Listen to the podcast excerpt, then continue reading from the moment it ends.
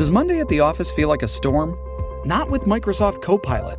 That feeling when Copilot gets everyone up to speed instantly? It's sunny again. When Copilot simplifies complex data so your teams can act, that sun's shining on a beach.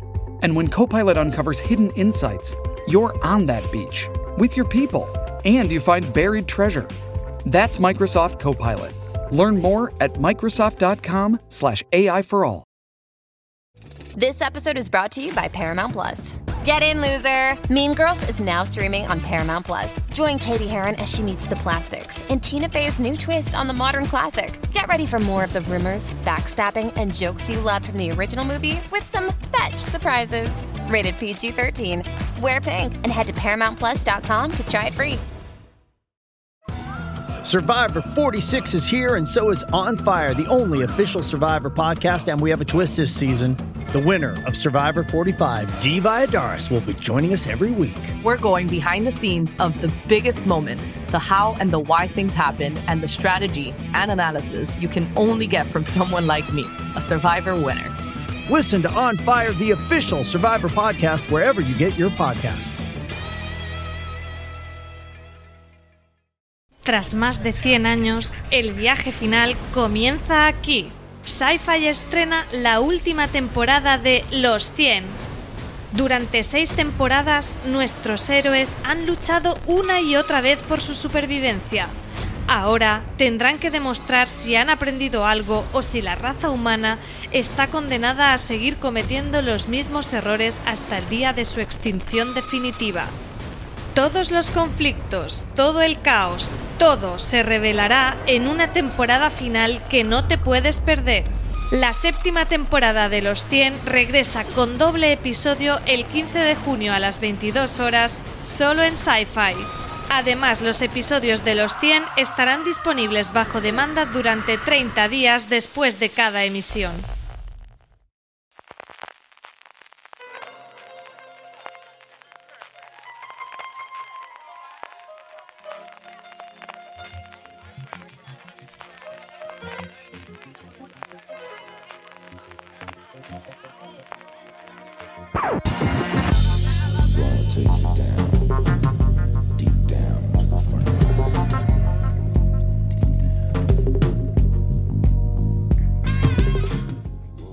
Bienvenidos a Fuera de Series Review, el programa de Fuera de Series donde cada semana analizamos, comentamos y debatimos sobre nuestras series favoritas. Hoy vamos a hablar de Mirs América, la miniserie original de FX que aquí podemos ver a través de HBO España que narra la historia real del movimiento de ratificación de la enmienda de igualdad de derechos en Estados Unidos a través de las mujeres más relevantes de la época, tanto las activistas que lo defendieron como las que lucharon en su contra. La miniserie parece tener ya un lugar garantizado en las listas de lo mejor del año y también muchas, muchas posibilidades en la próxima edición de los premios Emmy. Yo soy Francis Arrabal y para analizar la serie, ¿qué nos cuenta? Todo lo que nos cuenta y comentar qué nos ha parecido, tengo conmigo a Valentina Morillo. Muy buenas, Valen, bienvenida. Hola Francis y hola a la otra invitada, la saludo desde ya. Y hola a todos los que nos escuchan.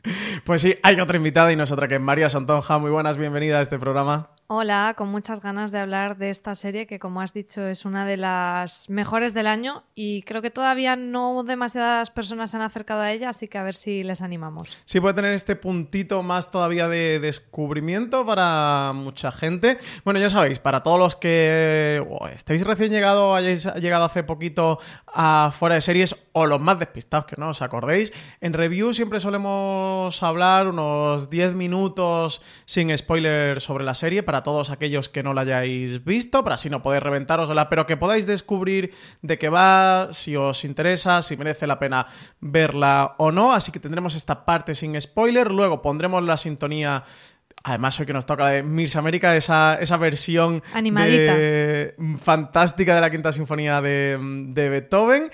Y luego pasaremos a destripar la serie con todo tipo de spoiler, con todas sus tramas, con sus personajes, con sus protagonistas, con todo lo que pasa por aquí.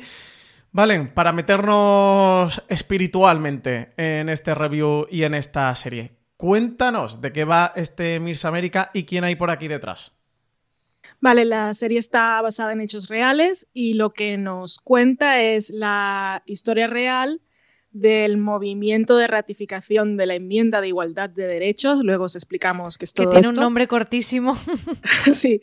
Eh, eh, que se propuso para, para, añadir a la Constitución de los Estados Unidos en, en los años 70.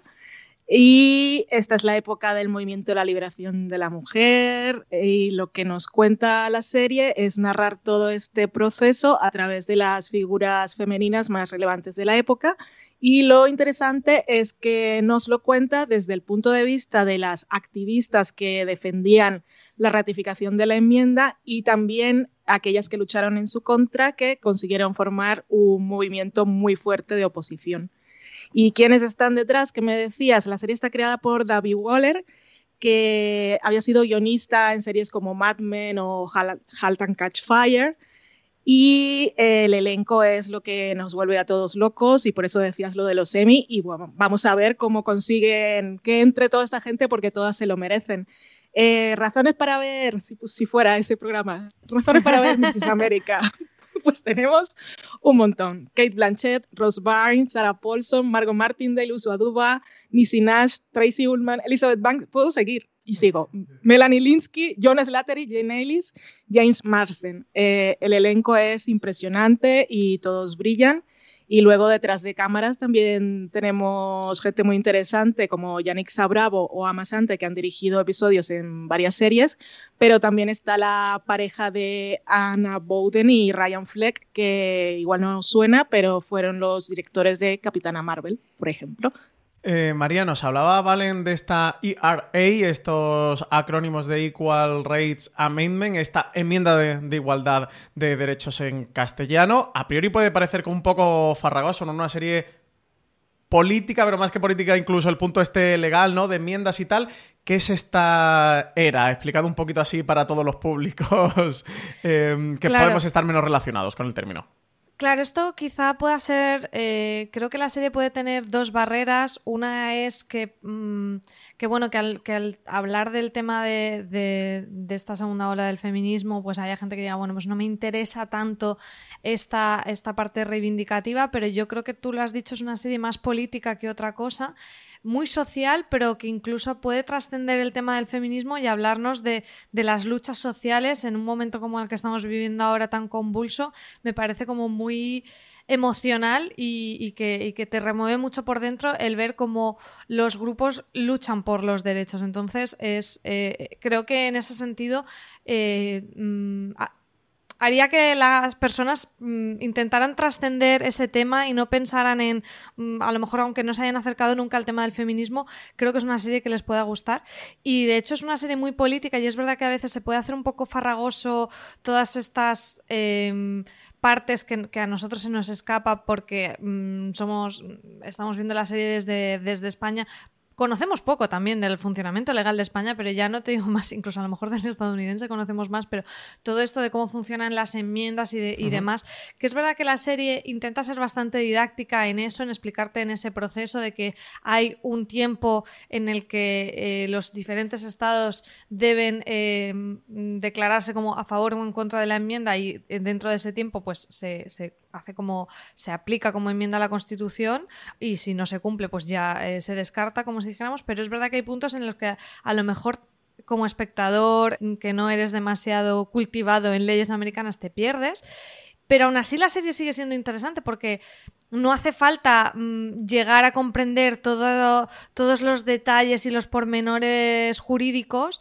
para entender el fondo de esa historia que es más esa lucha social.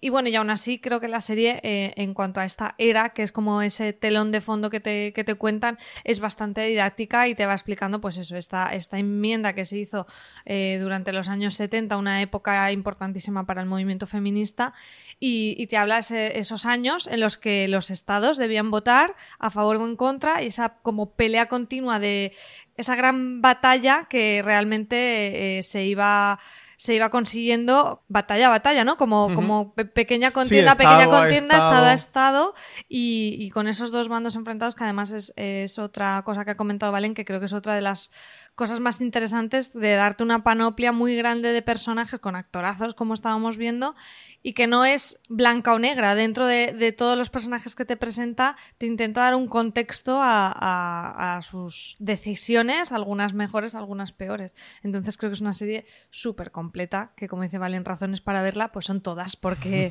porque tanto la historia... No sobran las razones para ver es Creo que, que, la gente tiene que pasar esa barrera y verla, aunque de entrada a lo mejor no les llame el tema. Yo creo que hay un punto interesante que tú comentabas, que, que puede ser una barrera de entrada para algunos espectadores, que puedan ver Creo que suena como más farragosa la sinopsis de lo que luego es la serie, que es muy enérgica y hace muy palatable esos procesos y sobre todo lo hace muy interesantes. Creo que valen para esto.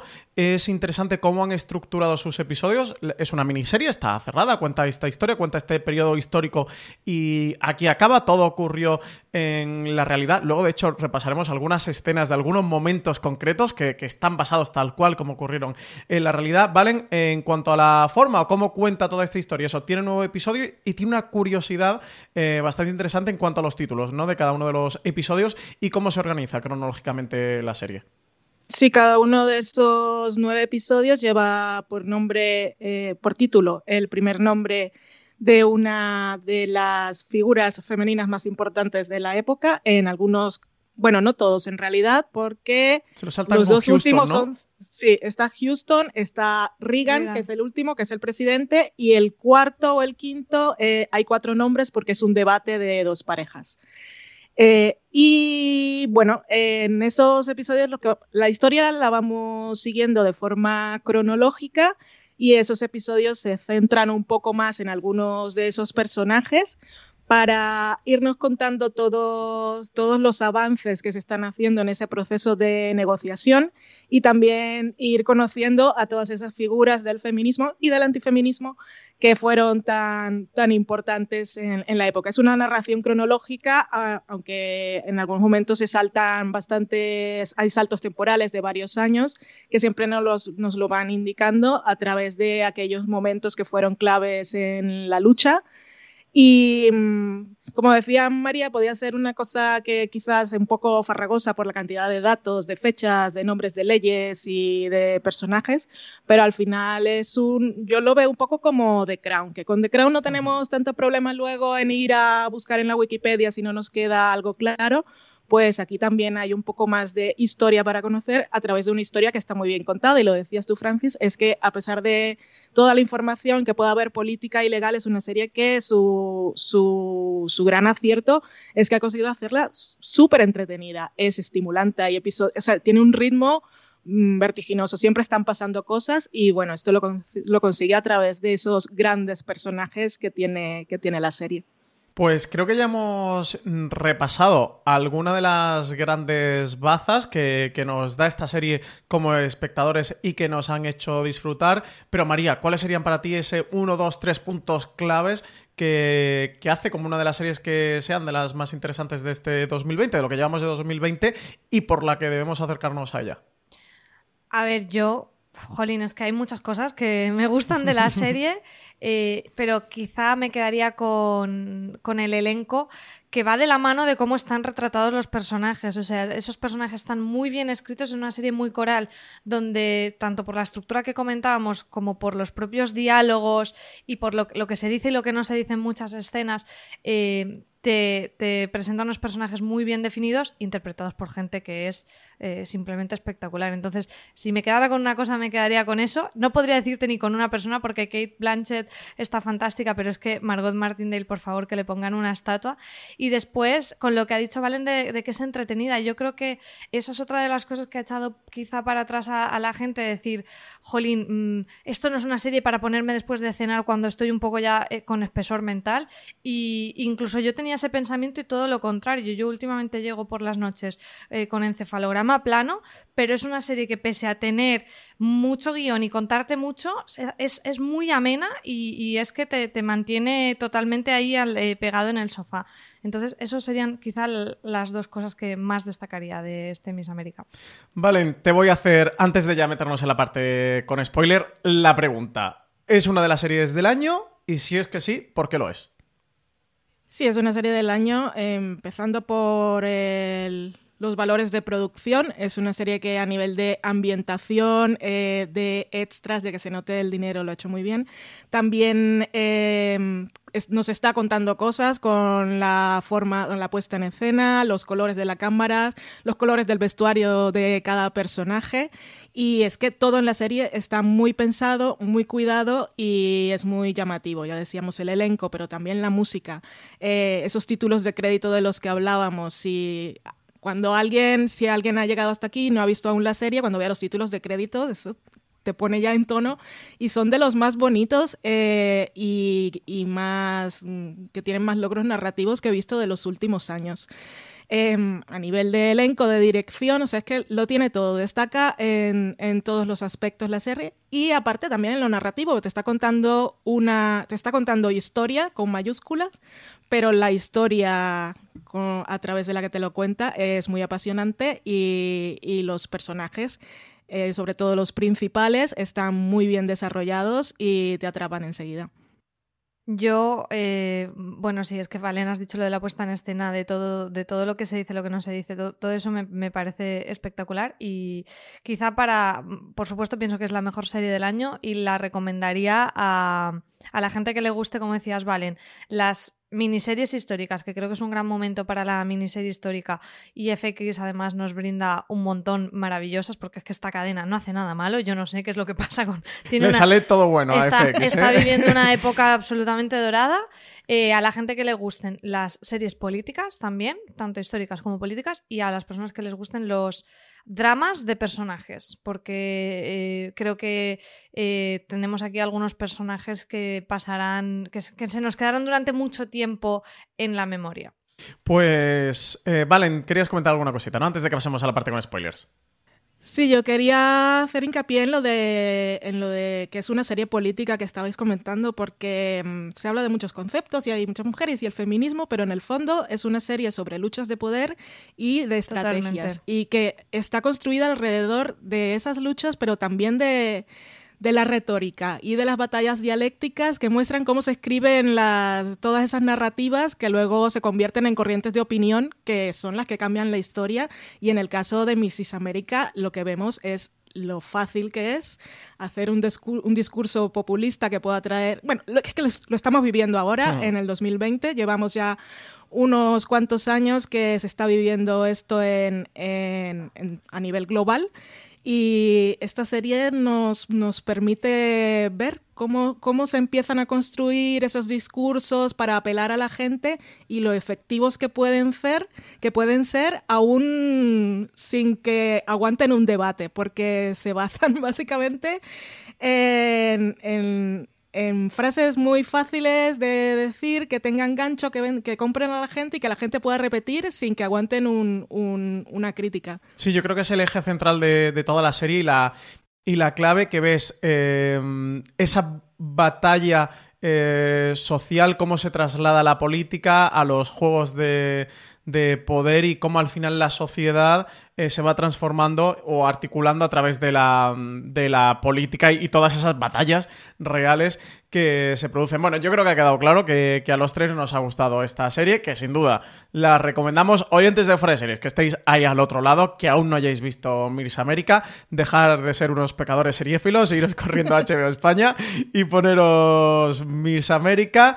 Y si aún no nos hemos convencido, eh, vamos a poner esta versión disco, esta magnífica versión disco eh, editada a cargo de Walter Murphy de la Quinta Sinfonía de Beethoven. Las escuchamos, cabecera de la serie, magnífica cabecera. Y ya sí que a la vuelta pasamos a analizar la serie con todo tipo de spoilers. Así que si seguís por aquí y no la habéis visto, que sepáis que es bajo vuestra propia responsabilidad. Y si ya habéis visto la serie, pues nada, continuad con nosotros y disfrutad de este review de Miss América.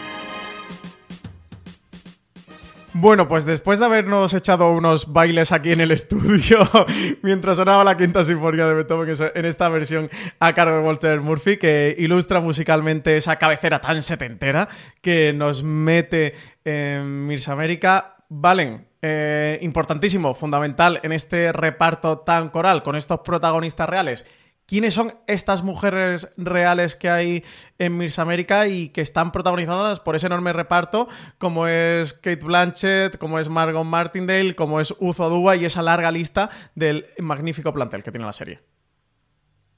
Pues tenemos, por un lado, y empezamos con ella, que es Kate Blanchett, que sería la villana protagonista de la historia y héroe de su propia, de su propia historia, que es Phyllis Schlafly, que Schlafly, que, Tiene un apellido impronunciable, eh, madre mía.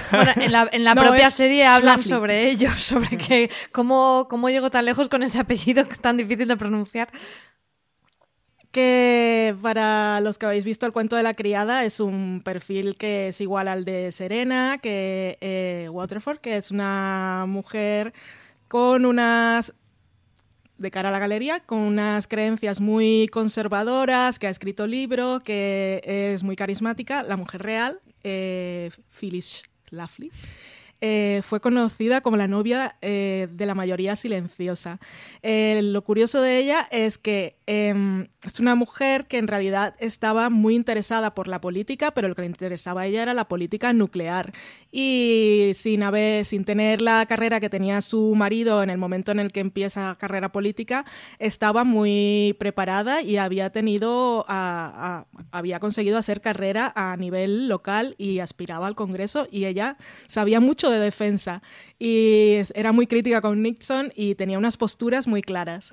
Y em, fue debido a ella, eh, esa es su importancia en la historia, que la enmienda de la igualdad de derechos nunca se llegó a ratificar en los tiempos que se habían previstos, porque antes de que ella apareciera, eso ya era una cosa y se ve en, la serie que ya estaba, mm. ya estaba dada por hecho. Faltaban muy pocos estados y en aquel momento demócratas y republicanos no eran, no, no eran tan divisivos como son ahora.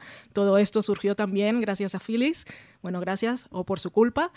Y, ella fue la que impidió que, eso ocurriera y, y, la que la que convirtió ya en un ala muy clara del Partido Republicano, el lado más ultraconservador. Hay otros nombres que están de, en la historia del feminismo que son más conocidos, como son Gloria Steinem, que está protagonizada por Rose Byrne, también está Betty Friedan, que es la autora de La mística de la feminidad y fue una de las pioneras, sobre todo en esa segunda ola del feminismo, porque estaba desde el 63, y Betty Friedan fue fundadora de la Organización Nacional de mujeres, que eso eh, fue en el 66, fueron unas de las pioneras con esto de esta nueva, el movimiento de la ratificación de la, de la enmienda por la igualdad de derechos. Y bueno, todas hicieron un montón de cosas. Tengo un, tenemos un artículo en Fuera de Series donde explicamos con detalle eh, el perfil de cada una de ellas, eh, que todas eh, jugaron un papel muy importante, son muy conocidas, todas consiguieron logros muy particulares, no solo en lo que tiene relación con este movimiento en particular, sino antes y después de lo que vemos en la serie, siguieron haciendo historia. Em, también está Shirley Chisholm, que está interpretada por Uzo Aduba, que es una de las menos conocidas, que eso también es una cosa que se le ha criticado un poco al feminismo de la segunda ola, porque era un feminismo muy burgués o un feminismo blanco en el que se ve un poco también en la serie, eh, las mujeres negras tenían menos representación o tenían que buscaban un poco independizarse del movimiento para poder reclamar más sus luchas. Eh, está también Jill House, que está interpretada por Elizabeth Banks, que es uno de los personajes más interesantes porque ella era, es, aún sigue viva, es republicana, eh, como era también Phyllis Schlafly, pero claro, son dos puntos de vista muy diferentes. Eh, Flo Kennedy, que está interpretada por Nisi Nash, que no sale mucho en la serie, y luego salen otras también figuras del movimiento antifeminista o que se ponía a todo esto, pero hay un personaje muy importante en la serie que es Alice, que es el personaje que interpreta Sarah Paulson, que este es un personaje ficticio.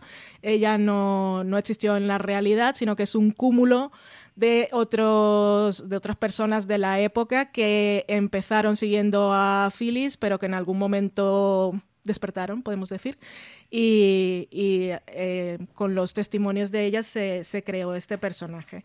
Lo que yo quería decir es que, em, aparte de, todo esto, lo que me parece curioso es que todas estas mujeres eh, formaron, las, de, las del movimiento feminista, ellas en el 71 eh, organizaron la Asamblea Política Nacional de Mujeres, que es uno de los primeros momentos que vemos en la serie y que también se hace relación en el episodio de Betty Friedan en el que hay un feud con Gloria Steinem y hacen relación a una columna que ha escrito alguien en que las criticaban, lo que ese, ese artículo eh, estaba haciendo referencia a esta Asamblea Política Nacional de Mujeres y era una organización multipartidista que lo que buscaba no era solo la ratificación de la enmienda de igualdad de derechos, ese solo era uno de sus, de sus objetivos, lo que ellos querían era formar y apoyar a las mujeres en general para que accedieran a cargos de poder que les permitieran cambiar el sistema desde dentro. O sea, era una cosa mucho más ambiciosa eh, y eh, empieza como un lobby, pero lo,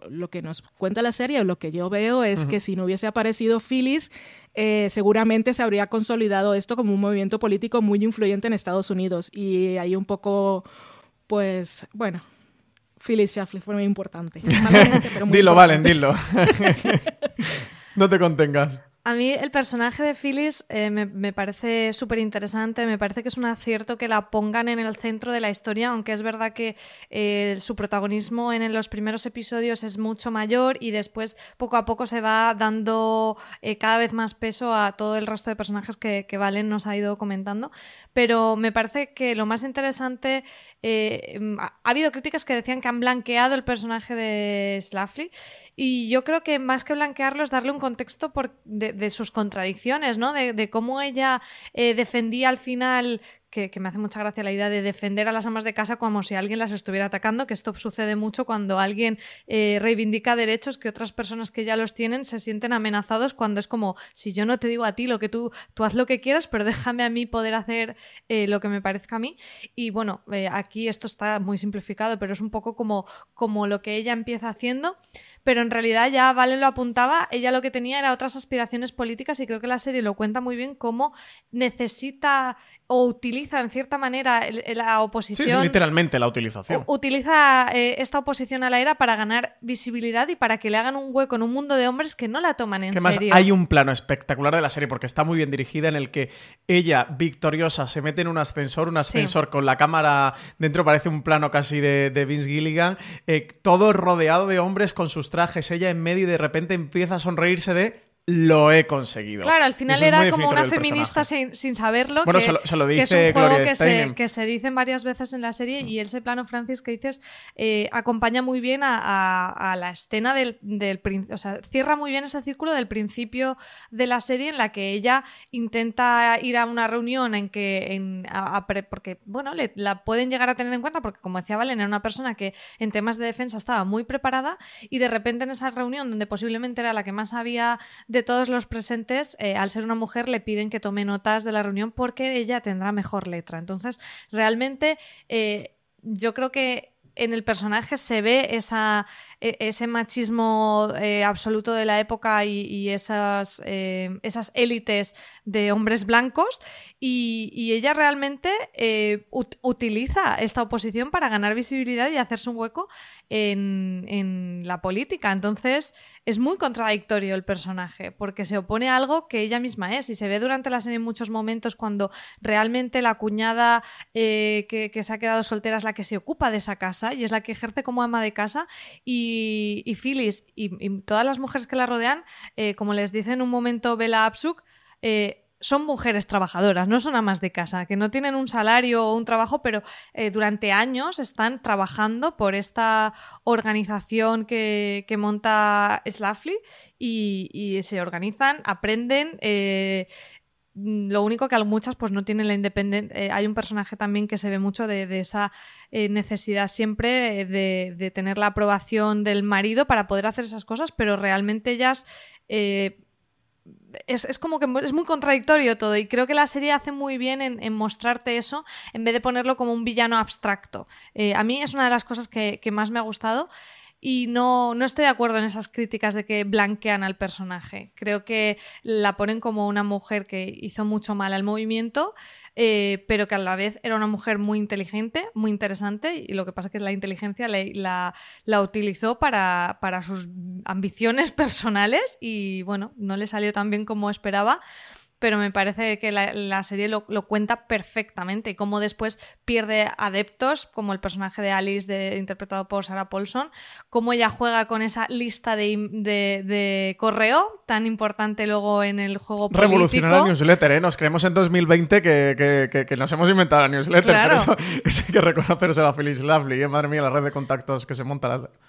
Eh, a, mí, a mí me parece que, hace muy muy bien la serie en, ponértela en el foco sin dejar de lado a todo el resto de personajes. Sí, aquí por Phyllis Lovely, eh, lo apuntaba antes, Valen, con este parecido a Serena Joy, el personaje del cuento de la criada.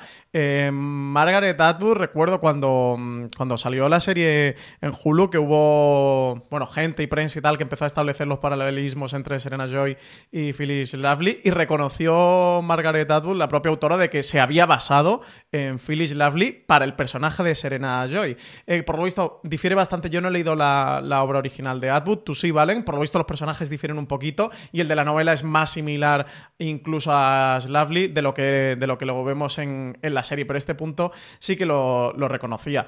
en cuanto al punto de crítica que ha habido, que bueno, yo creo que es un debate interesante en torno al personaje, de poner el foco Entiendo que esto es una cuestión ideológica y personal. Eh, yo creo que eh, poner el foco en la villana de esta historia, pero bueno, entiendo que, era en, puntos ideológicos. Em, de eso, de que si estaban humanizando al, personaje desde el punto de vista que le das.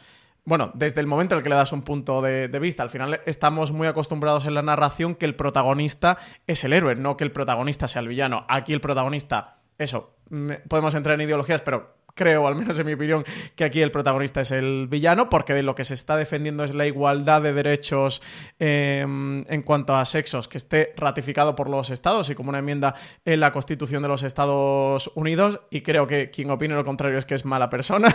Así que podemos afirmar de que, de que Slavely es la villana de esta historia. Pero sobre todo es el punto de lo que tú decías, María, de el el camino que recorre al final está persiguiendo un interés particular.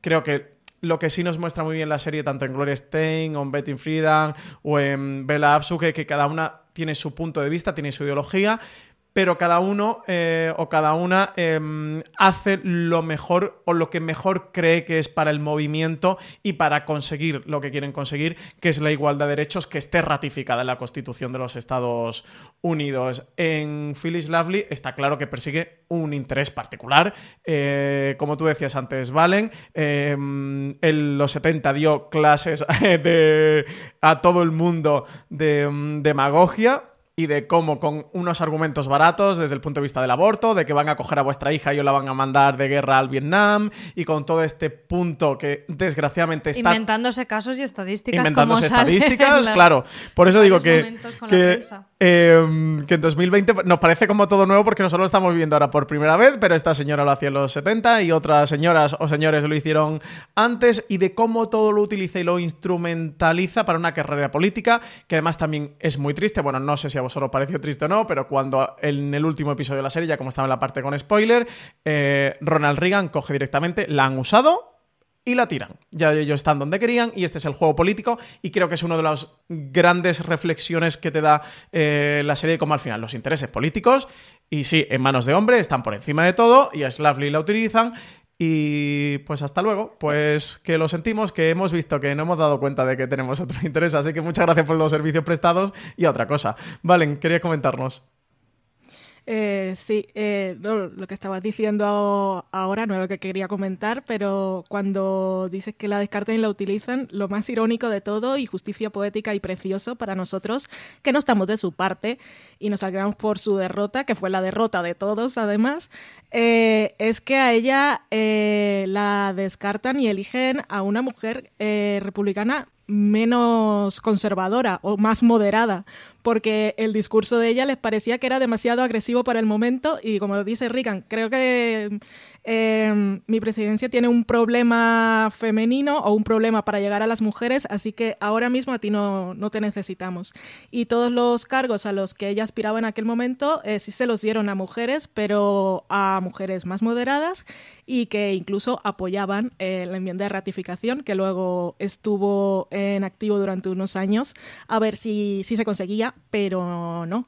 Y es que el, de, de todo lo que estabais comentando, es que es maravilloso porque eh, parece un personaje contradictorio, pero en el fondo ella es demasiado lista para no saber que eh, todo eso estaba jugando en su contra o en contra del género femenino en general, pero como decimos, eh, era lo que ella necesitaba en ese momento. Ella necesitaba relevancia política de alguna manera. Si no la puedo conseguir en el juego de hombres, pues me aprovecho de, este otro camino que tengo aquí para romper mi techo de cristal, aunque luego se me venga encima, porque ella es eh, consciente todo el tiempo de, de, cómo se la discrimina y de las conductas sexistas desde la primera escena en la que está, le están entrevistando y le dice el señor este, bueno, sonríe primero y esa... Ya, ya, por esa cara de Kate Blanchett en ese momento en que ella sonríe, pero es una sonrisa súper falsa y le ves todo el mundo pasando en los ojos, em, eh, se merece el Emmy ya ahí.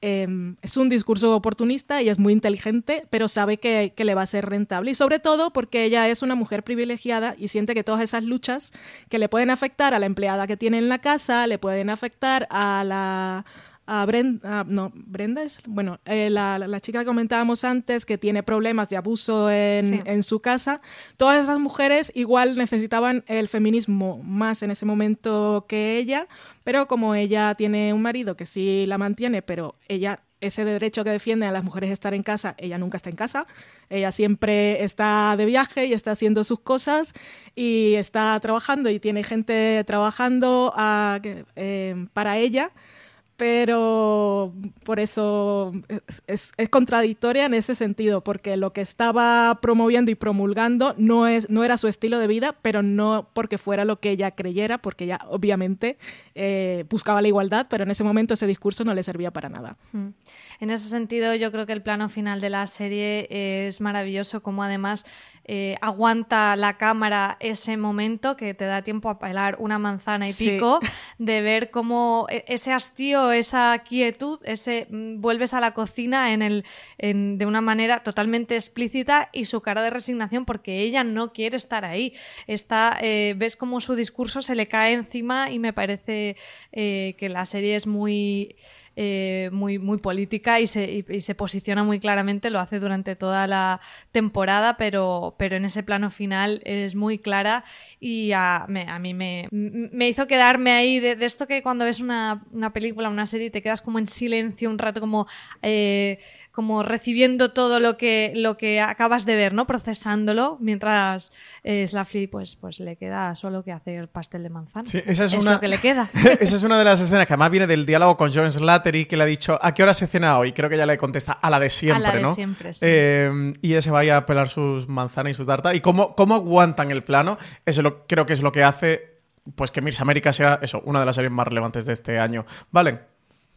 Sí, bueno, es que justo quería comentar lo de Jonas Slater y toda la escena es maravillosa en su concepto, en su duración, la puesta en escena y todo, porque ella obviamente si tiene un marido que la apoya en las cosas que tiene que hacer y él está ahí escuchando detrás cuando ella recibe la llamada en la que tiene la negativa de Reagan a sus aspiraciones, cuando se rompen todos sus sueños, pero lo que me gusta es que él, él apoya y todo eso, pero en el fondo lo único que le pregunta cuando cuelga es a qué hora se cena. Entonces, te estoy diciendo un poco cómo va a ser el resto de su vida, aunque es un poco más metáfora que otra cosa, pero ya que ella defendía tanto el rol patriarcal de la mujer en el hogar, pues verla con el delantal eh, es muy elocuente. Y luego esto lo leí porque yo no lo sabía, bueno, había visto la película, que esa escena es un homenaje a una película que se llama eh, Jean Dillman y muchas más cosas. Es un título muy largo en francés que está completa en YouTube y si la buscáis ah, hay una escena que es tal cual, eh, el mismo plano, el mismo encuadre de una mujer con, la, con el delantal eh, pelando, no sé si está pelando manzanas en ese momento, patatas o, u otra cosa. Y la película es muy curiosa porque es, una vida, es como una historia contada en tres días de una mujer que lleva una vida rutinaria, que tiene que eh, dedicarse a la prostitución para mantener a su hijo y... Ay, iba a ser un spoiler, el final es maravilloso. pero, pero bueno, que, eh, y que también leí, que eso tampoco me di cuenta porque no conocía la referencia, eh, que en el episodio en el que está Sarah Paulson en su viaje psicodélico hay un momento que entra a una habitación y están proyectando esa película. La verdad solo era el principio. Calle 13 estrena la segunda temporada de Cóndor, un adictivo thriller protagonizado por Max Irons.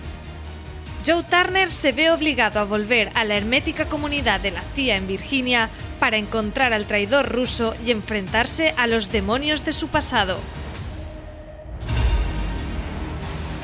¿Por qué me estás siguiendo? Trabajo con tu tío Bob. Dice que hace muy bien a un topo dentro de la CIA. ¿Por qué has venido a verme? Mi tío no se ha suicidado. Seguramente el topo ha tenido alguna cosa que ver. Por eso voy a por él. No te pierdas el estreno en exclusiva de la segunda temporada de Cóndor en Calle 13. El próximo 16 de junio con un episodio doble. Y después de su emisión vuelve a disfrutar de la serie en los servicios bajo demanda de los operadores hasta el 12 de octubre.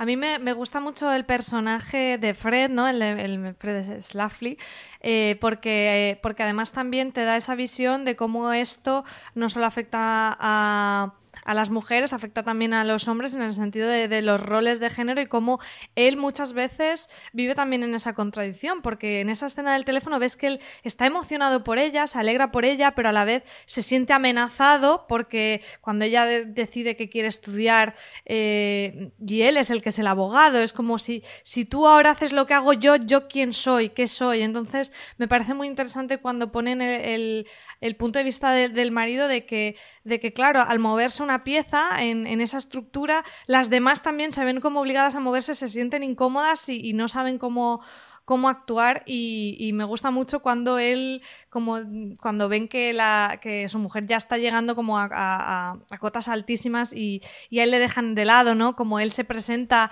en esa, en esa reunión final de del último episodio y le ignoran porque la protagonista es ella, eh, como él eh, acaba como asumiendo la situación porque la suegra le dice que, que si Phyllis ha llegado tan lejos es porque Dios lo quería y con eso dices, bueno, quien no se consuela es porque no quiere, toma como esa, como esa idea y encuentra esa quietud dentro de un sistema que, que, que no entiende y que le, que le, perturba, porque ve que, que sus valores no, no, están siendo seguidos ni siquiera por su mujer que los está, que se está poniendo como abanderada de ellos, ¿no? Hay también eh, en ese momento en que la hija no, no recogen a la hija, tiene que ir en autobús, es como no está cumpliendo sus funciones de de madre o que sí, de, ama de casa, casa, que es lo que tendría que estar haciendo. Y lo que ella está defendiendo, ¿no? Como los derechos de las amas de madre y de ese estilo de vida en el que ella vende que, hmm. que está agredido por la, por la ERA y por todo el movimiento feminista de la segunda ola del feminismo. Se ve también mucho todo este tema de, de, la, de los roles y de las parejas en el, en el episodio, creo que es el quinto,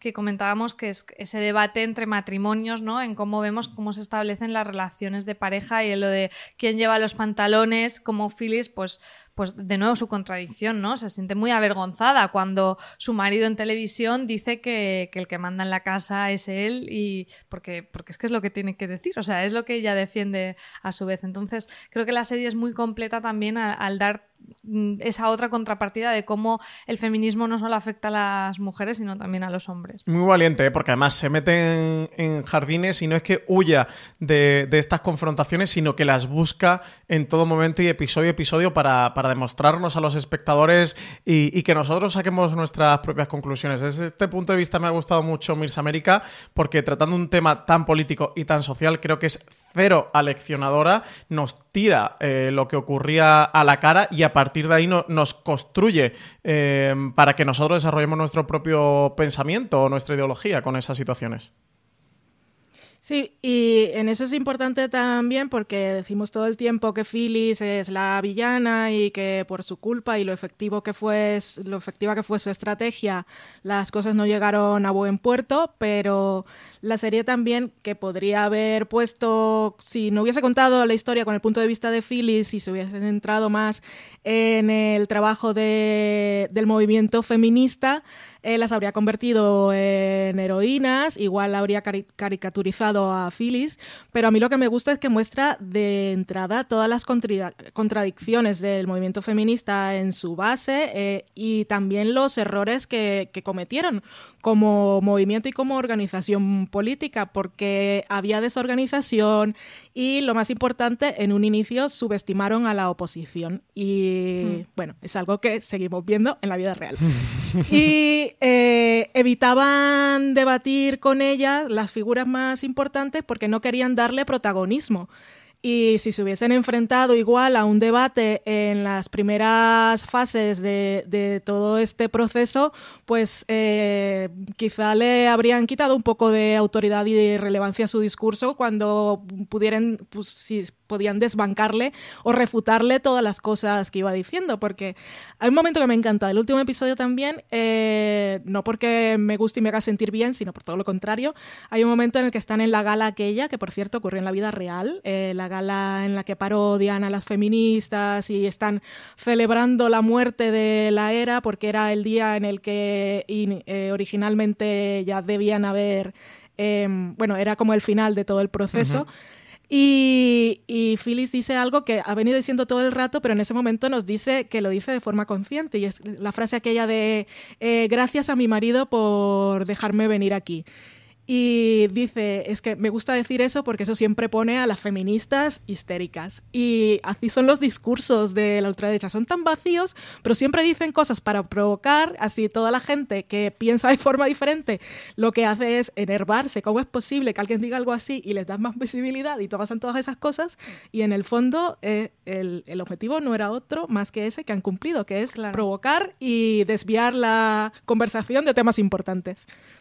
Eh, lo que comentas, Valen, también de que no convierte a, las líderes del movimiento feminista en heroínas, eh, a mí también me ha gustado mucho porque habla de cómo ese juego político es muy complejo. A mí me, encanta el personaje de Bella Absuk porque es como la que es más política, la que sabe podemos presionar hasta aquí, pero aquí no. Y a veces no es lo más moral porque dejan de lado eh, pues mm, otras cuestiones como por ejemplo a, las lesbianas, las feministas eh, negras se sienten también desplazadas, crean su propio grupo. Todo el tema eh, del aborto, que todo el tema del aborto que lo ven muy polémico. Entonces ves que que el juego político es complejo, que muchas veces lo, mm, se consigue dar pasos adelante dejando a gente atrás y que eso no es moral, a veces es efectivo, a veces eh, te explotan la cara. Entonces, eh, todas esas complejidades me, gusta mucho que estén, incluso la crítica muy directa a la izquierda, ¿no? Como cuando ellas finalmente se plantan de decir, no vamos a ser eh, votantes cautivas porque como obviamente no vamos a votar a los conservadores, en la izquierda realmente nos utilizáis para la foto, pero tampoco hacéis nada. Sabéis que como no vamos a votar a los conservadores, os votamos a vosotros ya por defecto y no os hace falta realmente hacer nada. Nos estáis dando como esperanzas, palmaditas en la espalda, pero luego nunca hay cambios efectivos. Entonces, la serie realmente te pone todo eso eh, sobre la mesa eh, y por eso es muy rica y es muy compleja y te hace eh, dar pie a debatir, a investigar, a profundizar en la historia y a, reflexionar sobre, sobre todas esas aristas y complejidades en la, en la lucha por unos derechos. Entonces, creo que, que es fantástica porque, como decía Francis, no, no, es un folleto y ya está, que sería mucho más facilón. No, no es eso para nada esta serie. Al revés, es que, que hila finísimo. O sea, es el, el, punto absolutamente opuesto a ser una serie de brocha gorda, ¿no? Un guion de brocha gorda. Al revés, eso. Eh, ves planos o escenas absolutamente medidos y, y calibrados para lo que te quiere contar y donde hay una buena realización de verdad, que es que la pantalla, la cámara, el, toda la composición te está transmitiendo líneas de guion de, toda esta historia y creo que es una de las claves de que en solo nueve episodios te consigue contar toda esta historia con toda la complejidad que tiene. Eh, yo tengo que reconocer que todo esto mmm, no lo desconocía en absoluto, pero lo conocía muy de refilón. Tengo también que, reconocer que me he sumergido, aparte de los magníficos artículos de Valen en fuera de series, en Wikipedia y, en artículos para, para, poder explorar y conocer mejor todo lo que me estaba contando la serie episodio a episodio con, su final, pero de verdad apelo a que creo que, que, es tremendamente didáctica para cualquier espectador y que no es para nada inaccesible ni se sube a un podio, sino que, que se baja para contarte eh, como espectador, incluso eso a nosotros que nos puede pillar un poquito más lejos porque no somos ciudadanos norteamericanos, contarnos esta historia con toda la sensibilidad y con toda la complejidad que tiene. Creo que desde ese punto de vista también es una serie muy 2020 donde los personajes, eso, no son ni blancos ni negros, están llenos de claroscuros, de grises y que tampoco intenta, pues lo que tú decías, Valen, de convertir a, a las feministas en heroínas o, o a Phyllis en, en, una villana, sino entiende que la realidad es más compleja que, que todo eso y la serie te lo intenta transmitir así. Valen, eh, dentro de toda esta panoplia de personajes que tenemos tan importantes en la historia real y de este repartazo que nos brinda FX en Mirs América, ¿cuál es tu personaje favorito y por qué lo es? A ver, me cuesta quedarme con uno. Como personaje, y lo que nos fastidia es que está basado en una persona real. El viaje de, de Phyllis de principio a fin es, es muy bueno. Si pensamos en ella como personaje de ficción, que luego cuando sabemos el papel que ha jugado en la historia, pues te recorcome un poco por dentro o te sientes un poco culpable. Pero su historia es la típica de cuando, cuando nos presentan, es imposible no empatizar con ella. El, la presentación de su personaje es intachable. Eh, y, y es un viaje de empoderamiento femenino o de intento de y luego encontrarse de puertas con el patriarcado. O sea, su, su, viaje es fenomenal a nivel de ficción. Pero me gusta mucho el personaje de Alice, que es el personaje ficticio, pero es un poco ya esto más... Eh, sería el caso contrario, pues en este caso es un personaje que no existió como tal en, en esta historia en concreto, pero me parece aspiracional eh, para nosotros pensar que es posible eh, que una persona pueda cambiar en el momento en el que se se decida a cuestionar con espíritu crítico las cosas que está escuchando o que le han hecho creer durante toda la vida. Y que ese cambio es posible y esa apertura de mente, pues es más aspiracional que otra cosa. Y luego Gloria y Betty Friedan me gustan, pero ya porque conozco más a las, a las personas reales. Pero esos serían mis personajes favoritos. También me gusta... Vale, vas a decir todos, ¿no? Vale. La última es, es que... Eh, bueno, no, no digo nada más. No, no, no, no, ya está. Eh, ahora hacemos, si queréis, segunda ronda de personajes, no, porque no, sé que lo vamos suficiente. a repasar todos y sé que vamos a hablar de todo. Es que están todos muy bien. Eso es lo guay María. que tiene la serie. Eh, yo me quedo con todos los que ha dicho Valen también, pero eh, a mí Vela me, me, encanta. O sea, me, me quiero, ser, quiero comprarme sombreros como ella y, y, y me gusta mucho porque creo que creo que al final es la que sabe más jugar al juego político. No por ello eh, le, sigue explotando y, y eh, sigue habiendo esa escena tan terrible de cuando prescinden de ella por, porque ha forzado demasiado la, máquina dentro de, su propio partido. Y esa escena final eh, del personaje con su marido ya diciendo, bueno, pues ya hemos pasado ya estamos más mayores, nuestra lucha como que eh, llega hasta aquí, que, que, llama por teléfono al personaje de, de Uzo Adua, que ahora no, no recuerdo el nombre, perdonad. Eh, Shirley Chisholm. Eso, Shirley. Y ese momento como decir, bueno, eh, hasta aquí llega nuestra pelea, hemos conseguido grandes cosas, pero no tenemos ya fuerza para más. Es el personaje que, creo que aunque a veces hace también de villana dentro del movimiento feminista, porque es la que les dice eh, no podemos sacar el tema del aborto ahora, no podemos apoyar los derechos de, las lesbianas. Eh, realmente siempre mira, al, al contrario que Slafly, que mira por un interés particular, ella, aunque a veces haga como el papel de polimalo, siempre mira por, por, el, por el movimiento. Y a mí eh, es que me ha encantado. Em, Margot Martindale está espectacular. Yo me quedaría con el personaje de, Alice. Evidentemente, Phyllis es el personaje que es y Kate Blanchett siempre va a ser lo mejor en cualquier cosa que haga Kate Blanchett. Eh, pero aquí tenemos a Sarah Paulson interpretando este personaje. Me parece también muy valiente para Sarah Paulson con la carrera que está teniendo que coja un personaje mm, como este porque es muy secundario y tiene poquito peso más menos en la serie, porque no, como tú decías, Valen es un personaje que es una remezcla, ¿no? De, de, algunas personas, pero no, no, tiene a un personaje detrás real. Entiendo eh, que el sí definitivo sería por ese octavo episodio, Houston, en el que ella sí que es la gran protagonista del episodio. Es un episodio hecho por y para ella, por su personaje y por la historia que te quiere contar de otras feministas. Al final, el personaje de Alice es el camino del héroe clásico, es esa, redención, eh, es el viaje del héroe mm, opuesto, ¿no? Ya empieza en la villanía y al final termina saliendo a flote después de ese eh, Houston. Me parece fantástica la escena que ella está en el coche em, con Phyllis Lovely ya en el último episodio, en ese noveno, y bueno, pues es Sarah Paulson. A mí al principio, los primeros episodios de la serie, me costaba verla a ella porque está en un papel muy, muy, muy, muy secundario y, y, muy detrás. Pero bueno, ya luego os vas viendo eso en Houston, ves por qué se queda con ese personaje. Ella me encantó. Luego me gusta mucho que vosotros habéis mencionado tanto el de Shirley Chisholm, porque creo que es em, muy interesante el papel que ella juega y ese punto político, y el de Jill eh, con un apellido impronunciable, el, personaje de Elizabeth Banks.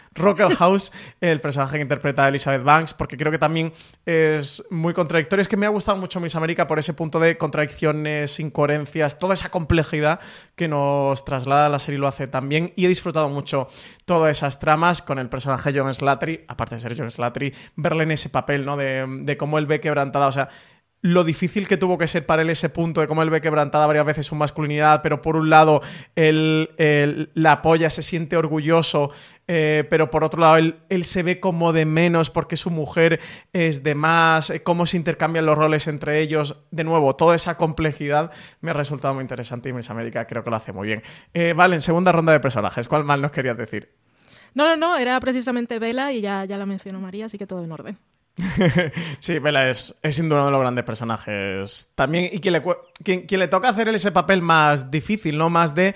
Eh, nos toca renunciar a esto, de ese punto más del contraste con la realidad, del punto eh, aspiracional o el punto de eh, ideológico, de es que ideológicamente, moralmente, éticamente creemos que esto es lo que está bien, esto es lo que hay que hacer, y el plano real de la política, de cómo la ideología eh, tamizada por la política se, ve, ¿no?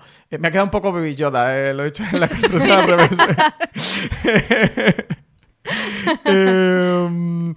Ya por ir cerrando este, este review, porque, bueno, creo que como no suele pasar habitualmente los reviews, que podemos estar otra hora hablando de, Mirs América. Bueno, y esto da para muchas cervezas cuando eh, estemos desconfinados en absoluto y nos juntemos el equipo de fuera de serie. Yo creo que una de las series de las que vamos a hablar más sin duda va a ser de mm, Mirs América. Episodio, escena memorable, ¿vale?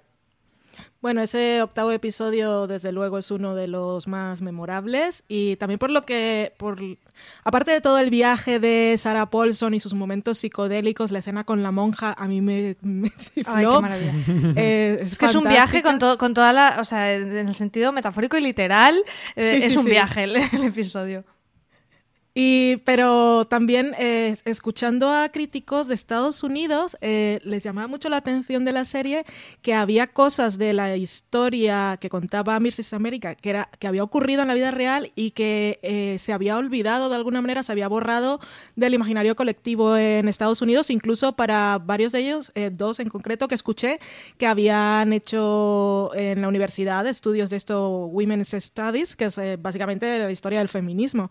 Y era precisamente la, Conferencia Nacional de Mujeres que se ve en ese episodio de Sarah Paulson, que como ellos eh, fliparon un poco los críticos porque vieron eh, una cosa que tiene la serie es que te mezcla cuando son los eventos, cosas concretas y exteriores, te mezcla imágenes reales de archivo con las imágenes de la serie. Y claro, ellos veían que había habido prensa cubriendo eso que llamaban que era la, la congregación más grande de la historia en Estados Unidos de mujeres, que eran como 20.000 personas que se habían acercado hasta, hasta Houston y que la imagen aquella de las mujeres pasándose la antorcha como si fuera la Estatua de la Libertad fue algo que ocurrió y eso de eso no se había hablado nunca más, como que no había existido en Estados Unidos. Pero a mí toda esa conferencia y al final cuando negocian y Betty Friedan, que siempre había sido así como muy reacia a incluir la lucha de los derechos de homosexuales, y de, de lesbianas en, en, todo esto, sobre todo en una primera fase, en ese momento todas llegan como un consenso y es como muy celebratorio. Eh, a mí eso me gustó, sobre todo en una época en la que el feminismo en 2020 está muy fraccionado y hay, bueno, hay cosas, hay cosas muy feas que no se incluyen a todas las mujeres y eso está muy mal. Eh, me gustó mucho también una cosa que luego leí que era real, que es la escena de Gloria Steinem cuando, cuando se practica un aborto, uh -huh. que el médico le dice unas cosas súper bonitas como no le digas a nadie mi nombre, pero prométeme que a partir de ahora vas a vivir tu vida como quieras y hacer lo que quieras hacer. Que parece una cosa que es una cosa que ella recuerda y parece como algo muy bonito haber pasado en la vida real, que como una licencia que se había tomado la serie y eh, en las memorias que escribió Gloria Steinem precisamente están dedicadas a ese doctor. Ella dice algo así como eh, doctor X, Doctor Smith, ahora no recuerdo el nombre. Eh, espero que sepa perdonarme por haber dicho tu nombre, pero después de tantos años de tu muerte, creo que no te importará, sobre todo porque fuiste una persona que luchaste porque las mujeres tuviesen derecho a, bueno, sus derechos de reproducción y a decidir sobre su cuerpo. Y al final le decía, eh, quiero que sepas que hice de mi vida lo que quise y soy muy feliz. Y eso me pareció súper bonito. Qué bonito, qué bonito. Sí, no lo sabía la, la, parte de la anécdota.